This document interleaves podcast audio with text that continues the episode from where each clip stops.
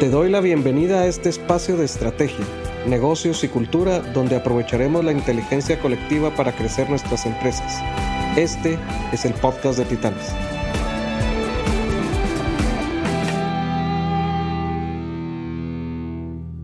Hola, sean todos bienvenidos a este nuevo episodio del podcast de Alagis.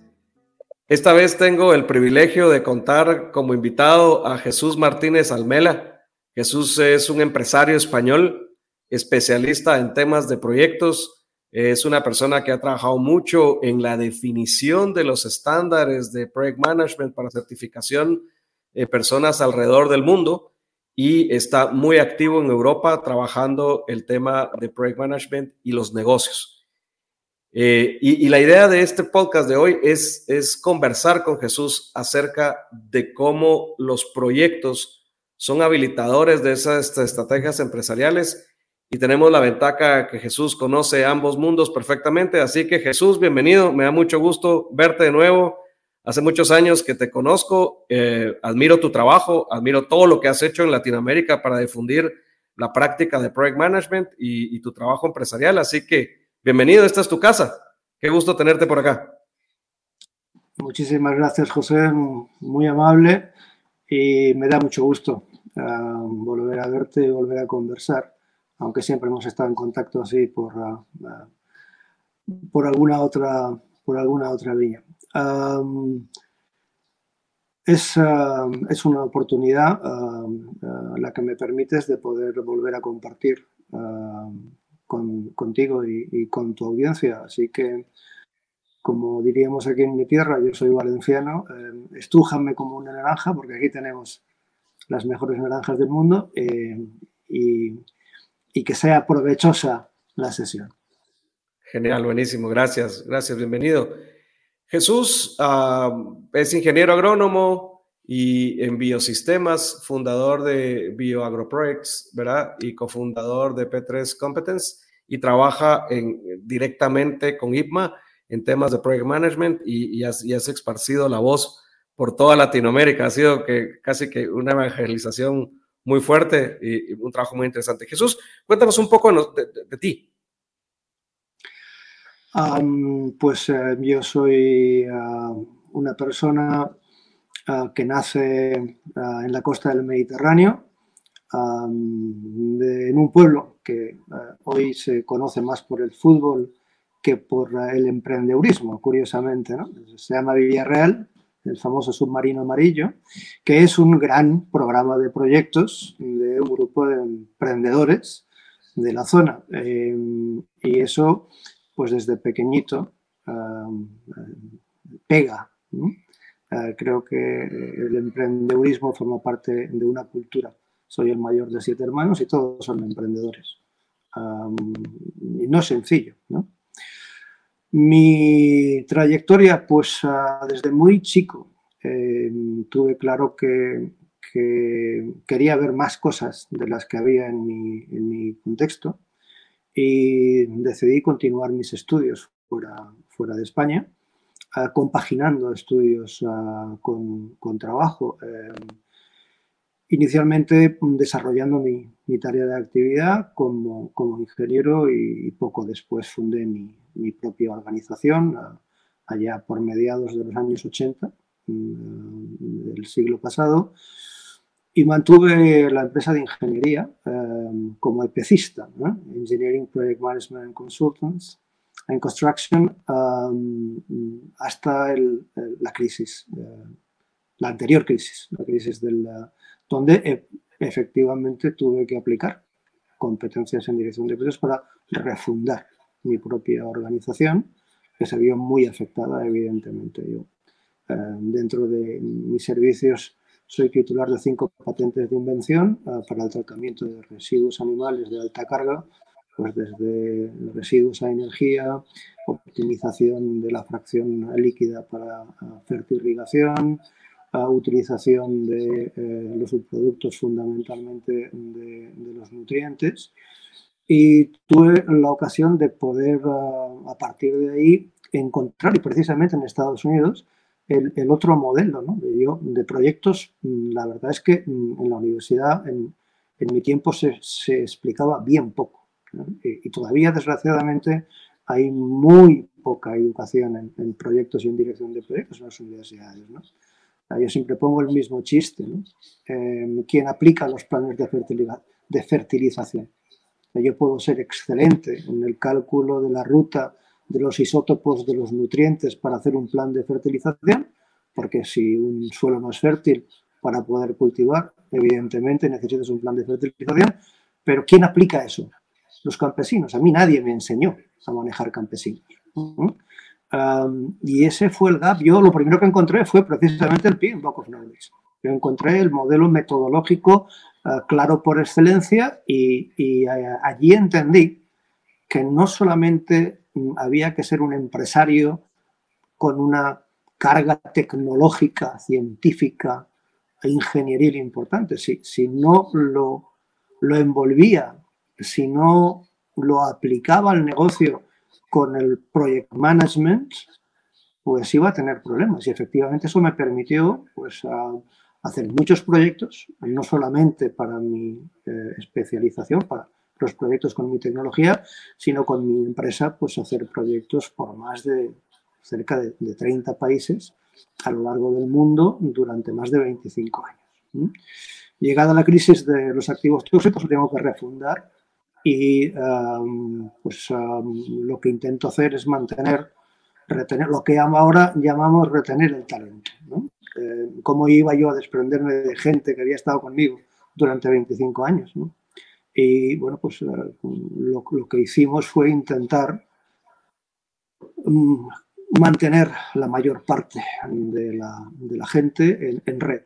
Y continuamos trabajando así en red y continuamos prestando servicios de consultoría y de ingeniería en, en, en BioAgroProjects y, y, más consultoría estratégica y de negocios a través de P3 Competence no es únicamente el tema de IPMA, porque IPMA, em, define otra aproximación a los proyectos, define la competencia profesional. Y esto es algo que me gustaría remarcar. Eh, no se trata solo de conocimiento, no se trata solo de técnicas, métodos y herramientas. Lo importante eh, es siempre la persona. Eh, y la persona tiene que tener un grado de competencia. Y la competencia se entiende como habilidad, destreza a la hora en la que un individuo aplica lo que dice que sabe. Y yo como empresario no me interesa eh, la gente que tiene dos cartones, dos maestrías y dos doctorados. A mí lo que me interesa es saber si esa gente realmente tiene el grado competencial pues para saber relacionarse, para saber trabajar en equipo, para saber solventar problemas, pensamiento crítico, liderazgo. Eso es lo que yo busco de la gente, pero desgraciadamente el modelo educativo a nivel mundial continúa fallando mucho en esto. Empieza con movimiento, pero desgraciadamente continuamos educando a la gente como la educábamos hace 100 años, ¿no? o 2000. Así es, así es. Súper interesante trayectoria. De, hecho, digamos, tocas puntos sumamente importantes. Eh, eh, el, empresario tiene, tiene una visión, ¿verdad? Y, trabaja en, la estrategia de, expansión de su negocio. Pero el llevar a cabo esa estrategia muchas veces no pasa, o sea, se pierde en la ejecución. Y la ejecución porque lo consume el día a día, al, empresario, a los ejecutivos, a los colaboradores, etcétera. Primero los consume el día a día. Y eso es porque pues, no está claro cómo sistemáticamente voy a definir qué es lo que voy a hacer con este plan de la estrategia, qué alcance va a tener, cada cuánto lo voy a medir, cuáles son los entregables, cuál es el tiempo. Y, si el día a día te, te, saca de, ese, de ese camino, cómo regresar. Y eso es lo que hacen, eh, lo que hace la metodología de, proyectos, de project management. Y ahí es en donde tiene tanto valor para el empresario. Eso, es por un lado, digamos, esa parte nos daría si podemos ir abordando, digamos, cómo, cómo no ver el tema de proyectos como un tema mm, técnico, sino como un tema de negocios, ¿verdad? O sea, porque a veces el mismo empresario dice, no, eso, eh, eh, lo de proyectos lo, maneja alguien más, pero es un tema inherente al negocio, o sea, es importantísimo. Y, segundo, el tema que hablas de, las personas que, son las que hacen que las cosas pasen y no solo tener el conocimiento suficiente, hay que saber aplicarlo. hay que poder llevarlo a la práctica, eh, tener relaciones. Eh, no, es solo la parte técnica de seguir un, cronograma. Y como hoy, con las circunstancias de tanto cambio, que digamos, me gustaría mucho si podemos explorar, si estás de acuerdo, la experiencia que tuviste de reinvención, porque fue en la anterior crisis, pero veamos, como hemos hablado muchas veces con, con clientes, con audiencia, los empresarios siempre hemos estado expuestos a, circunstancias de cambio. Tal vez el año anterior fue muy evidente, fue muy drástico, fue muy rápido, pero, pero cambios han habido dramáticos durante toda el, siempre desde que hay negocios y van a venir más. Y entonces, ¿cómo tu experiencia de estos cambios y cómo te reinventaste y cómo continúas haciendo y cómo, cómo esta, esta práctica de proyectos puede ayudar a los empresarios a esa reinvención, a pivotar y poder continuar su negocio y, protegiendo los puestos de trabajo y siguiendo, siguiendo produciendo. ¿Te parece que, abordemos por ahí? Entonces, ¿cómo hacer para que el empresario vea los proyectos como un tema de negocios? Pues eh, es la pregunta, la pregunta realmente no del millón de dólares, sino la, pregunta que creo que cada, cada empresario debería de hacerse, porque es un tema cultural y, más en nuestro contexto latino. ¿no? Y cuando digo latino, incluyo España e incluyo los latinos del Mediterráneo. ¿no? Porque mm, forma parte de nuestro acervo, no está en nuestra cultura de proyecto. O sea, proyecto es algo que todavía la mayor parte del empresariado lo asimila a cosas raras que hacen ingenieros y arquitectos. Bueno, esos son proyectos de ingeniería y arquitectura, ¿no? Pero la vida es un proyecto. En realidad la vida es un programa de proyectos y en algunas cosas, en algunos casos, una cartera, un portfolio de programas de proyectos. Eh, no se entiende qué es, hay una falta de, entendimiento del vocabulario, porque los proyectos no son islas. El primer mensaje es, mm, miren, los proyectos mm, no, no se refieren solo al ámbito de la ingeniería y la arquitectura. Esos serán, repito, proyectos ingenierías y arquitectónicos. Pero una empresa, ¿qué es si no un desafío? ¿Qué es si no un proyecto? si yo necesito lanzar ah, una actividad apasionante, arriesgada, ¿cómo no voy a considerarla como mm, seguramente no sea un proyecto, sea un programa de proyectos. Luego, si quieres, abordamos un poquito las diferencias proyecto, programa, portfolio, porque es inherente. Eh, ¿Por, qué es fundamental el proyecto? Porque el proyecto hoy en el siglo XXI es una manera de generar valor en cualquier organización. El proyecto es una manera mucho más rigurosa, metódica, sistémica, que le permite al empresario manejar la incertidumbre y la complejidad de una manera completamente distinta. Y, y, repito, en nuestro contexto cultural eso somos más de pensar y echar a andar. Eh, échala a volar, ¿no? Bueno, la echas a volar y luego te asustas y dices, me salió madre, no, no, me salió, ¿no? bueno, pues no, no, te salió porque primero vamos a ver. ¿A qué contribuye el proyecto a tu estrategia? ¿Tienes una estrategia? Porque si no tienes definida una estrategia, pues vas mal con el proyecto. ¿no? Entonces, ¿cuál es tu estrategia corporativa? Uno, ¿cuál es tu negocio? Y en consecuencia, para poder conseguir de manera más eficaz más eficiente, con menos recursos, con menos intensividad, lo que necesitas es tener una cartera, un portfolio de proyectos. Con lo cual, los proyectos son los que van a añadir valor a lo que hoy te genera valor. Si yo quiero ser más competitivo, yo me dedico a vender carros.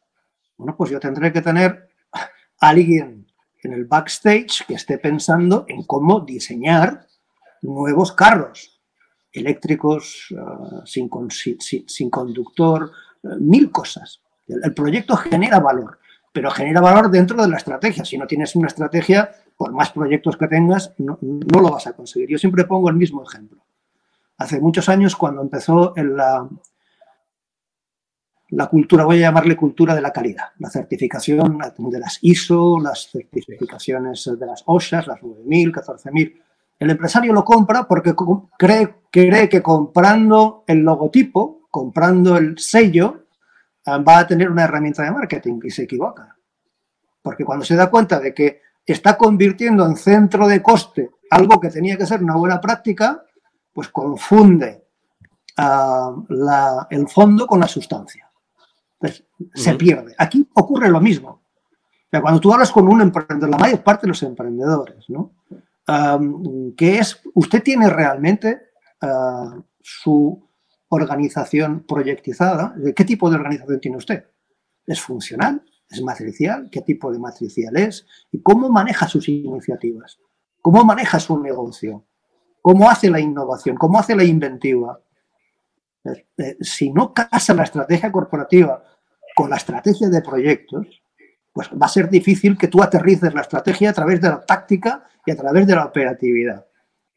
Y ahí necesitas hacer un gran esfuerzo para que todo el mundo hable el mismo idioma y todo el mundo utiliza las mismas herramientas. Porque al final una empresa es como un equipo, es un equipo. Hay que patear la bola hacia el mismo arco. Entonces, eh, ¿cómo coordino todo eso? Bueno, pues sí, el, referee es el project manager. ¿Eh? El, perdón, el el director técnico es el project manager o el program manager, que hace que todos los jugadores, ah, de una manera rítmica, y de una manera coordinada metan gol. Porque si no meten gol, pierden. O sea, proyecto. Claro. claro. Proyecto es el pegamento que une el esfuerzo para el negocio. La, el proyecto y evidentemente la dirección, la dirección del proyecto. Nos falta cultura. No tenemos cultura de proyectos. Y, digamos, tocaste algo importante, digamos, de, resaltar, y es que no es el project manager el, que lleva el proyecto a cabo, o sea, es el director probablemente técnico, el que coordina esfuerzos, capacidades, fortalezas de la gente y las personas son las que hacen que el proyecto camine, porque a veces dicen... Eh, viene una iniciativa, hay una estrategia de crear una capacidad nueva, un diferenciador, algo con lo que voy a competir y sale un proyecto. Eso define uno, un proyecto, un programa o una serie de proyectos, etc.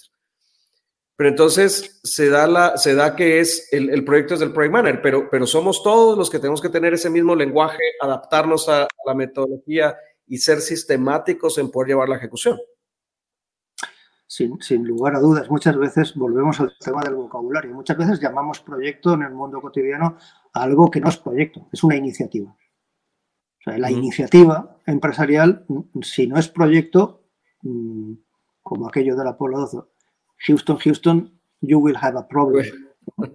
Entonces, ah, pues yo lo que necesito es entender para que mi gente en mi organización entienda qué es proyecto y cómo articula proyecto y cuál es el valor. A ver, el, humilde project manager es un ejecutor y tiene que ejecutar su proyecto de acuerdo con las especificaciones. los proyectos son siempre eh, entidades temporales y, esa es una complejidad porque depende del tipo de organización para que pues, tú quites recursos, detraigas recursos de algunos lugares de la organización para que el proyecto sea factible. Y esa es la primera dificultad que todo el mundo entienda que el proyecto es una unidad temporal dentro de una estructura permanente. Y eso ya, per se, es algo perverso, ¿no? Porque todo el mundo, todo el mundo, mucha gente ve una pérdida de poder en la organización porque hay ahí algo que se mueve, una especie de electrón libre que es un project manager, ¿no? Y que va y, y habla con los departamentos y pide recursos y no sé qué. Entonces, eh, eh, volvemos al tema cultural, no es, algo que estemos acostumbrados a realizar en el día a día. Pero, resumiendo, el project manager, el director de proyectos, es un ejecutor. Ahora, ¿qué sabe el project manager de a qué contribuye ese proyecto al negocio y a la estrategia de la organización? Si tú preguntas a la mayor parte de los project managers, muy poquitos te pueden dar una respuesta, oiga, ¿a qué contribuye este proyecto? En la estrategia de la organización, muy pocos, porque simplemente reciben el encargo del dueño del proyecto, que puede ser cualquiera dentro de la organización, para ejecutar el proyecto. Y, eso es algo que tenemos que romper, es una mala praxis. Que, que el project manager es un ejecutor. Luego tenemos el director de programa, que ese sí que es el responsable de coordinar los distintos proyectos, alinearlos Y a través de los programas de proyectos generamos beneficio para la organización, porque alineamos los proyectos. Y luego viene qué proyecto va antes, porque los recursos son siempre limitados. Y ese es el concepto de la cartera, del portfolio. El portfolio siempre va a definir prioridades, qué proyectos van antes. Y además lo va a alinear con operaciones, porque no hay ninguna organización pura por proyectos. Necesitas la cartera, alinea la estrategia corporativa con la estrategia de proyectos. Consigue los beneficios de la organización y del negocio a través de los programas y los proyectos y los directores de proyectos son los que tienen que ejecutar el proyecto de acuerdo con las especificaciones. Ah, esa es la aproximación sistémica a eh, manejo conceptual de portfolio, programa, proyecto. Y ahí dentro pues hay muchas herramientas, incluso organizativas, las famosas PMOs, que también hay una gran confusión porque dice, bueno, la P de qué es? ¿De project, de program o de portfolio? Por la P, ante todo, es de people, de personas que trabajan en proyectos, en programas y en portfolios. Y cuesta horrores. Nuestra cultura cuesta horrores. Claro, claro. Y, los proyectos no son entes aislados. Pero hubo algo que me llamó mucho la atención de lo que dices. Cuando un project manager es solo ejecutor, desde la perspectiva que lo planteas, y no conoce cómo suma la estrategia, no tiene claro el para qué está haciendo el proyecto. O sea, o no tiene del, del todo claro para qué hace el proyecto. Mucho menos las personas que están dando los recursos o que participan para que ese proyecto se dé acá. O sea que un paso antes es que eh, el negocio, o sea, la, digamos, la, parte directiva del negocio en conjunto con este director de, portfolio, programas y, proyecto, cascadeen también la intención estratégica y que las personas sepan cómo suman con estos proyectos a la estrategia del negocio. O sea, no es, no es hacer proyectos por hacer. no tiene sentido. No, ¿no? El proyecto, la decisión de llevar adelante un proyecto tiene que formar parte de la táctica de la estrategia. O sea, el que aterriza la estrategia y el negocio es el proyecto. Y, la, gente no acaba de entenderlo. Cuando le preguntas, porque luego en todas las organizaciones tú tienes que balancear proyectos con operaciones. O el día a día, claro. Y, hay los, los, últimos estudios, uh, las últimas investigaciones nos están indicando que los países donde hay realmente una cultura ah, sedimentada de, proyectos, pues más del 60-70% de los proyectos son proyectos internos en la organización. Son proyectos para la gestión del cambio, son proyectos para la transformación, son proyectos para mejorar, para retener el talento, para innovar. ¿Quién hace proyectos fuera?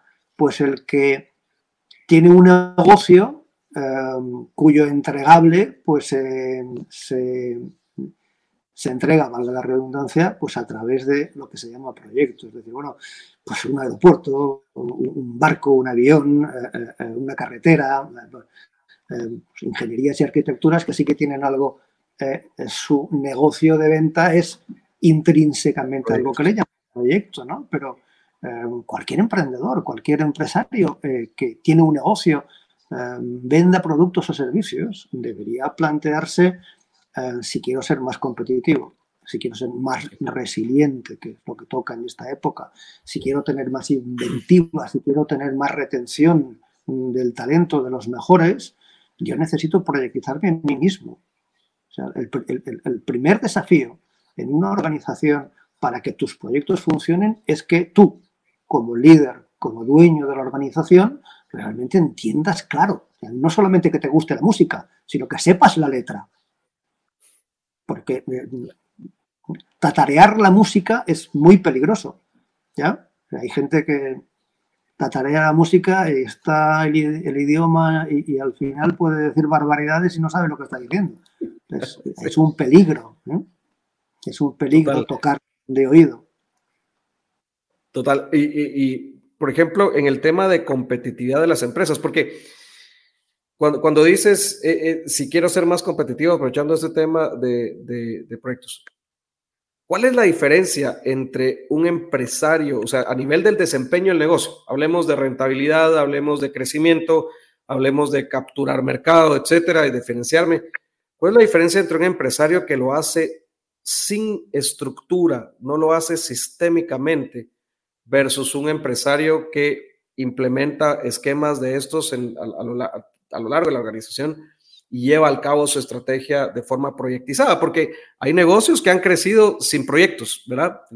¿A qué costo? Es la pregunta. Sí, sin duda, y en otras circunstancias. Em, el proyecto es cada vez más importante. Proyecto, cuando digo proyecto, todos tenemos que entender que es proyecto, el director del proyecto, su equipo de proyecto, etcétera, etcétera. ¿no?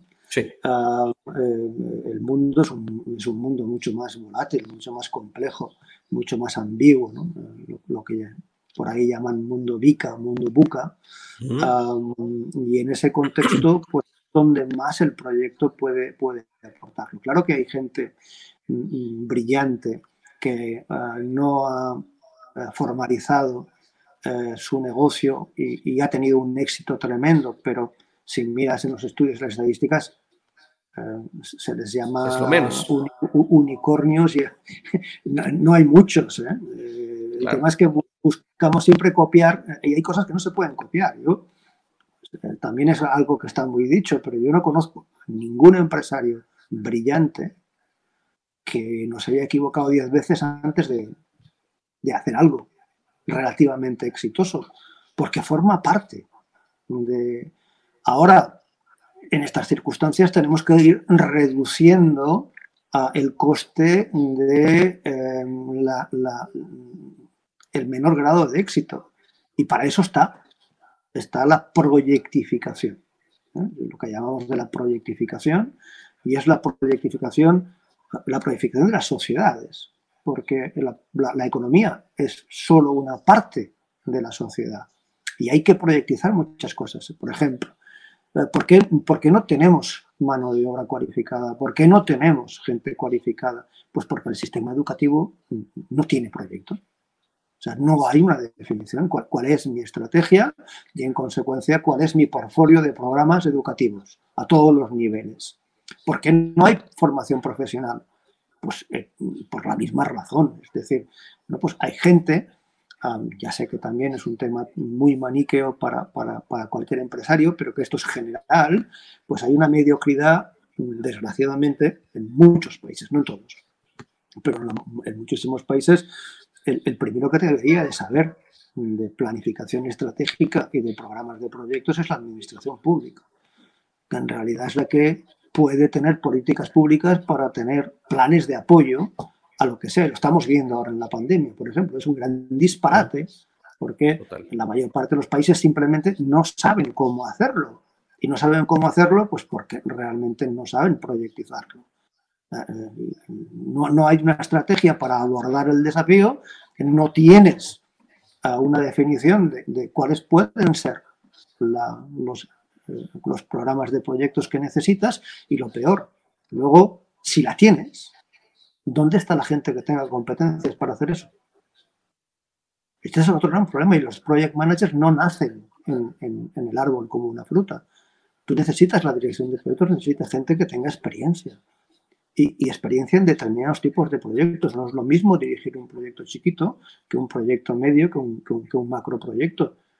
Son, son grados competenciales completamente distintos. Entonces, históricamente sí, ha habido grandes eh, hombres de negocios, muchas veces también más comerciantes, que han tenido esa chispa, ¿no? Pero la gran mayoría eh, tiene que ir obligatoriamente a, hacer este esfuerzo. El primero en proyectizarse tiene que ser uno mismo. Mm. Yo tengo que tener una mente muy clara, una idea muy clara ah, y, ver el mundo como una gran cartera de programas de proyectos. Entonces mi negocio tiene que proyectizarse. Y eso significa que tengo que tener una aproximación mucho más rigurosa, mucho más metódica, mucho más profesional. Porque me estoy jugando muchas cosas. Y eso desgraciadamente...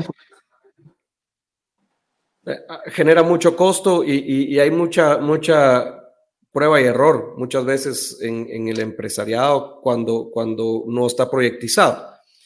La, otra cosa que, digamos, en, el tiempo he visto que proyectos le da a la organización, eh, digamos, desde el punto de vista de negocio, es ese análisis de los posibles riesgos de que, de que pasen las cosas y de cómo corres el negocio. Por ejemplo, habrá, hay, empresas que han logrado tener planes de contingencia y, temas con lo que hemos vivido con este cambio, digamos, del 2020.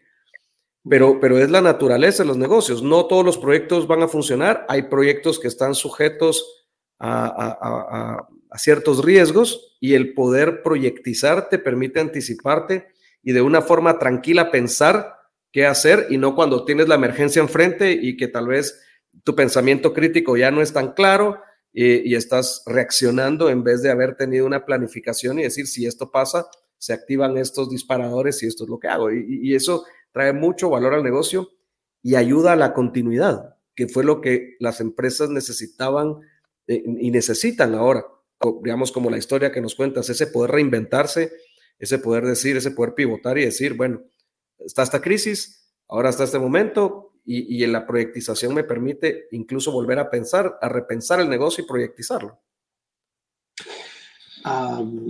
Eh, sin, sin, sin, duda alguna. el, volvemos al tema eh, conceptual, que es, que es el tema eh, cultural, es hacer más con menos. El proyecto lleva implícito un sinónimo, que es predictibilidad y proactividad. Los proyectos se anticipan. Eh, cuando alguien tiene que reaccionar, pues estás muerto. Ya, ya vas perdiendo por 0-2 en tu casa. ¿Ya? te han metido dos goles y no te has enterado. Es, es muy difícil la remontada es muy difícil la remontada.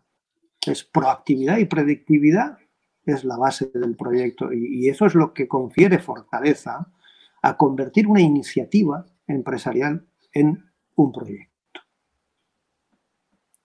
Jesús, ah, me, gustó la definición de PMO, que tiene que ver con portfolio, programa, proyecto, pero especialmente con people. Y, me gustaría abordar un poco el tema de las personas. Eh, hay, ahí como una, una parte complicada, compleja, es en, en, el sistema educativo, le hace el primario, el secundario, universitario, etc. No hay una enseñanza de proyectos, no hay ni noción de lo que es un proyecto, ¿verdad? De hecho, eh, a los niños hoy por hoy algo que me encanta es que cada vez les enseñan más el emprendedurismo, pero el emprendedurismo también debería venir acompañado con ciertas competencias para eh, enfrentar los proyectos. Y, creo que hay, hay, mucha gente haciendo cosas muy, muy interesantes en ese sentido. Pero eh, llega una persona no expuesta a proyectos, a, un entorno laboral, en organizaciones en donde hay proyectos, algunas más que otras, y hay como una resistencia hacia eso. Entonces, ¿cómo las organizaciones pueden hacer para, para ir fomentando dentro de su cultura ese tema de proyectos a todo nivel y la incorporación de los nuevos miembros eh, sean personas que ya entren con una orientación, aunque tengan que aprender eh, herramientas, metodología, etcétera, pero que sea una forma de pensamiento orientado al proyecto para poder agregarle valor al negocio. otra pregunta de, las del millón, ¿no? Eh, me viene a la mente ahora una respuesta que dio la canciller alemana Angela Merkel cuando le preguntaron, eh, oiga, ¿y, en Alemania por qué invierten tantísimo dinero en educar a la gente? Y la respuesta fue, es que de lo contrario nos resultan carísimos. Claro. Nos resultan carísimos. Entonces, eh, bueno, yo creo que es, eh, es un mensaje y una respuesta en consecuencia. Invertir en educación y en capacitación profesional es trascendente para cualquier organización. si queremos tener gente que sepa de proyectos, hay que educarles en proyectos, empezando por el dueño. A él no habrá que enseñarle lo que es la curva de avance ni el cálculo del valor ganado porque no le interesa. Mm. Pero sí cómo alinear estructuras, procesos, culturas en su organización. sí competencia organizacional, sí alineamiento de recursos, eh, sí cuadrar, pivotar estrategia corporativa con estrategia del portfolio. Eh, esas cuestiones son trascendentes para el tomador de decisiones. Y luego, pues para todo el mundo, en todos los niveles, em, ¿cuántos empresarios tienen definidas las competencias de las personas en todos los lugares de la organización. Es decir, ¿qué, le pido yo a una persona eh, para ocupar un cargo cualquiera, en cualquier posición? Desde alguien que trabaje en producción, alguien que trabaje en administración, mis ingenieros, mis comerciales. La mayor parte de las organizaciones no tienen un diccionario de competencias por rol, por responsabilidad social. ¿Qué, pido yo a la gente? Eh, solamente conocimiento, destrezas, habilidades, porque si no, ¿cómo contrato, por ejemplo? ¿Cuál es mi criterio para contratar? Em, oye, mira, eh, eh, lo he contratado, mm, creo que tiene mucha probabilidad, es una persona que puede desarrollar y aportar mucho, mm, tengo que invertir en él o en ella para poder, para poder desarrollarlo. ¿Cómo hago los planes de carrera y los planes de sucesión en la organización si no tengo definida cuál es la competencia, cuáles son las competencias para esos lugares. Esto es algo que no tenemos en la mayor parte de las organizaciones, porque la competencia, repito, es la habilidad y la destreza unida al conocimiento y siempre se mide a través del comportamiento. De lo que diferencia a los equipos ganadores es el comportamiento. Y tendrás a un Messi y luego tendrás a números 7, 8 y 10. ¿No? Pero al final tú necesitas que son 12. Pues esos 12 tienen que complementarse y tienen que patear la bola hacia el mismo arco. El, balance de esas competencias son fundamentales para que la gente luego pueda dar de, de sí lo mejor que tiene o lo mejor que tú le puedes sacar. Y esto nos lleva al liderazgo. Y hay mucha gente que confunde autoridad con liderazgo. El liderazgo es otra cosa completamente distinta. Pues, creo que el tema de invertir en educación, en formación, es un tema fundamental. Eh, y se pueden hacer de muchísimas cosas y de muchísimas maneras, pero si queremos realmente aprender qué es proyectos, pues hay que invertir en capacitar a la gente en proyectos. Pero primero, yo, tomador de decisiones, dueño de la organización, tengo que saber la letra de la música. Sí. Y es, responsabilidad de la empresa eh, crear esa capacidad en la gente y esa va a ser una capacidad organizacional cuando ya los, demás sepan. A, veces puede hacer que como empresarios querramos que la gente venga formada, pero no necesariamente va a ser siempre así ni vamos a... Lo, lo mismo que estamos hablando, hay una deficiencia en el sistema educativo y bueno, yo como empresario, si quiero proyectizarme, tengo que invertir en esa parte y llevarlo. Hay algo que, que he visto, Jesús, eh, digamos, eh, en, el tiempo que hemos estado viendo este tipo de cosas, a veces hay una... Mm, el, técnico habla muy técnico y el de negocios no le entiende, porque no le está dando el lenguaje de negocios, ¿sí? Así es. Como por el otro lado, el área de proyectos tiene más un lenguaje empresarial. Cómo, cómo el área de proyectos se involucra más y se interesa más en el negocio y nosotros como, como empresarios podemos involucrar más a estas personas para que se interesen en el negocio, porque es una corresponsabilidad. El que tanto que el técnico entienda más del lenguaje y me pueda explicar a mí de la parte técnica y no hablarme con lo técnico, ¿no? Sino que a nivel de mi lenguaje de negocios y yo cómo hacerle ver a este eh, técnico la importancia de su rol en el cumplimiento del, objetivo estratégico de mi organización. E, e, eso generalmente ha estado como divorciado ese lenguaje, ¿verdad? ¿Y, cómo has encontrado tú los empresarios que han logrado esa combinación?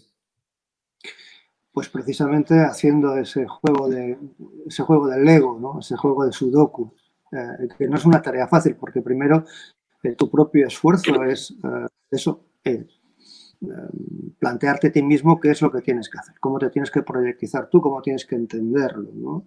Y, a veces pues no es sencillo porque en muchos lugares, en muchos países, pues, pues no, no, hay tanta posibilidad de muchas veces de acceder a, información que te pueda, que te pueda, eh, no se trata de ser autodidacta, pero por lo menos tener acceso a, algo que sea eh, eh, inteligible. ¿no? ¿Cómo lo han hecho los empresarios rodeándose, rodeándose de gente que sabe más que tú? si te rodeas de lodo te embarrarás y si te rodeas de estrellas brillarás. y volvemos al tema del liderazgo. Y esto es otra vez un tema cultural. ¿no? ¿Cómo somos capaces o cómo debemos de ser capaces de crear puentes para entendernos? ¿no? Es eso, eh, ¿Me escuchas? a veces dices, ¿me escuchas? No, me oyes, ¿no? No me escuchas. ¿no? Eh, eh, eso es lo que ocurre. Entonces, no hay una competencia pura, hay distintos ámbitos competenciales. Normalmente el técnico es muy bueno en competencia técnica, sabe de técnica, pero mm, normalmente suele fallar eh, en, competencias de gestión, en competencias de comportamiento, en competencias de personas. Y muchas veces también no acaba de entender la perspectiva, no acaba de entender el contexto no, se dirige un proyecto de la misma manera en Ciudad de Guatemala que en Santiago de Chile o que en Madrid. ¿eh? Los contextos son completamente distintos. ¿no? Pues hay que hacer un esfuerzo por em, enseñar otros ámbitos de competencia distintas a las de uno. Es decir, si yo soy técnico em, y tengo un buen nivel de competencia técnica, yo necesito conocer otros ámbitos de competencia.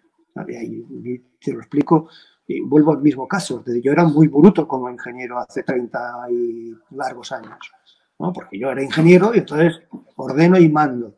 Y cuando tuve mi empresa, pues lo mismo. Entonces me di cuenta de que tenía que limarme las uñas y tenía que pensar en que lo más importante de mi organización, si quería que los proyectos fuesen exitosos, es mi propia gente. Con lo cual mm, tuve que invertir en mí mismo Ah, pues, oye, ahora le llamamos inteligencia emocional, ¿no? Oye, saber hablar con la gente, saber dirigirte a la gente, una sonrisa, por más que estés mal ese día, el, dar unas gracias, eh, eh, eh, pues, tonterías como bueno, tomar un café y preguntar cómo van las cosas en tu casa, con tu hijo, con no sé qué. esas cositas rompen barreras, ¿no? mi abuelita lo decía siempre, amor con amor se paga. Entonces, tu aproximación con la gente, la gente te va a responder, tampoco es así, porque mm, tampoco hay que ser tan buenista porque hay, hay, gente buena y hay gente que no es tan buena, ¿no? Pero en líneas generales, oye, eh, la gente te suele devolver lo que tú le das. O se suele comportar como, tampoco es matemática, repito, pero te suele corresponder ¿eh? de, de esa manera. Hay que hacer ese esfuerzo por darle a la gente el ámbito competencial que no tiene. Entonces ahí estarás creando puentes entre el técnico, entre el comercial, entre el financiero entre otras funciones de la organización a, nivel de competencia genérica global. Luego pues, tienes que, evidentemente, pues, repito, invertir en, en educación en competencias específicas para dirigir, para dirigir proyectos. Y es liderazgo, es lo que decías. Al final, el, líder de la organización, el CEO, es el primero en ser vulnerable y decir, no sé, tengo que aprender, tengo que proyectizarme yo primero, luego la organización e invertir en gente. Me gusta mucho el, enfoque que das de equipo. O sea, no es personas individuales que saben, sino que son un grupo de personas que su objetivo es meter el balón en, en, en esta dirección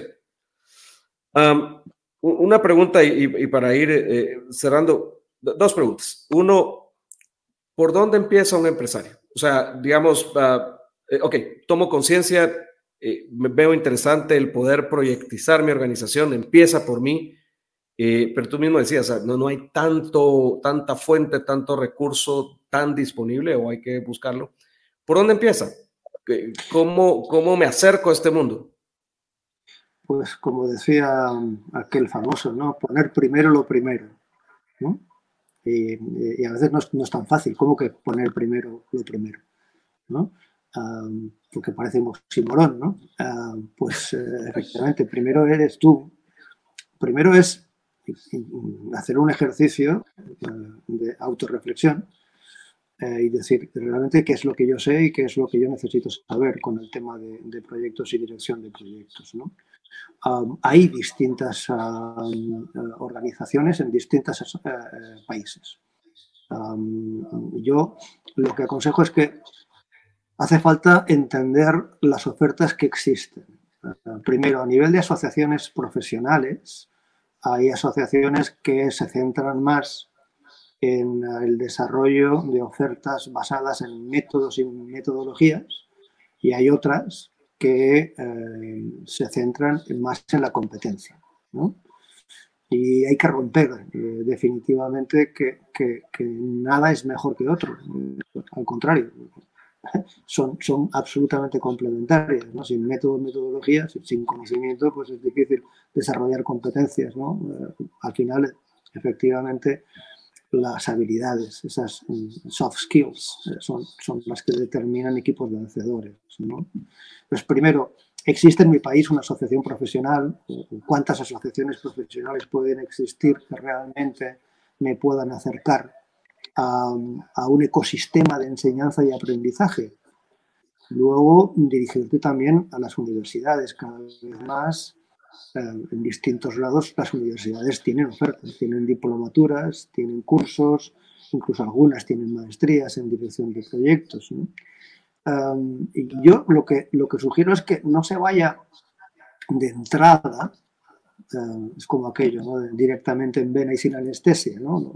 No, te, pongas la vacuna directamente en vena y sin anestesia. Prueba primero. ¿eh? Eh, prueba primero, intenta entenderlo. Pon primero lo primero, a ver, ¿qué hay? ¿Qué tengo que entender? ¿Qué es proyecto? ¿Qué, es metodología? ¿Qué son métodos? ¿Qué son competencias asociadas? Y, ve, ve entendiéndolo. Cuando lo entiendas, pues ya tomarás decisiones. Hay, hay veces que es difícil hablar de una casuística general, ¿no? porque cada organización, eh, cada empresa, cada negocio, cada país, pues tiene sus, tiene sus uh, peculiaridades. ¿no? Pero cuando ya, ya tienes un conocimiento elemental, básico, ya puedes irlo viendo eh, cuál es la oferta educativa que puede existir uh, en tu país a nivel de curso, de diplomaturas, de maestrías, y si no, pues en, todo lo que son las redes eh, que puedan existir en, la profesión. Hay, hay muchas redes profesionales eh, y en las redes sociales pueden encontrar multitud de redes profesionales. Eh, unas abogarán por un modelo, una escuela de dirección u otra, pero al final información está y existe. Con lo cual, primero lo primero, tú mismo, entiende lo básico y a partir de ahí, pues busca, busca asociaciones profesionales en dirección de proyectos, busca ofertas formativas educativas en dirección de proyectos y en las redes. En las redes puedes encontrar infinidad de opciones eh, y también hay que escoger, porque no, todo lo que hay es del nivel de la calidad deseable. Buenísimo, gracias. y la segunda es, si yo soy un ejecutivo, un, colaborador dentro de una organización que no está proyectizada, pero quiero influir, obviamente tengo que aprender, digamos, digamos asumiendo que estoy, estoy en ese proceso de aprendizaje. ¿Cómo, ¿Cómo influye? O sea, ya hablamos que todo viene top-down, ¿verdad? Desde la cabeza y empieza por mí como empresario, etcétera, pero, pero también, si no soy yo la cabeza, pero estoy dentro de una organización, ¿cómo influyo para que una organización pueda empezar, voltee a ver este, este modelo de proyectización? Hay cada, cada vez hay más iniciativas en las asociaciones empresariales acerca de la necesidad de cultura organizativa por proyectos. Eh, cada vez eh, los empresarios se dan cuenta que efectivamente eh, proyectos y su dirección es, una herramienta mm, no de presente, de presente y de futuro. Muchas asociaciones empresariales, desconozco ahora que puede existir en Guatemala, pero muchas organizaciones empresariales están haciendo muchos esfuerzos por introducir la cultura de proyecto como cultura gerencial a nivel de organización. Por ejemplo, bueno, en, el caso de, los estándares de IPMA, IPMA tiene tres estándares que definen competencias de personas y roles asociados. Luego hay otro estándar que define el modelo de excelencia en proyectos y programas y luego un estándar que define la competencia organizacional. Es la competencia para el tomador de decisiones y su organización, para alinearlo.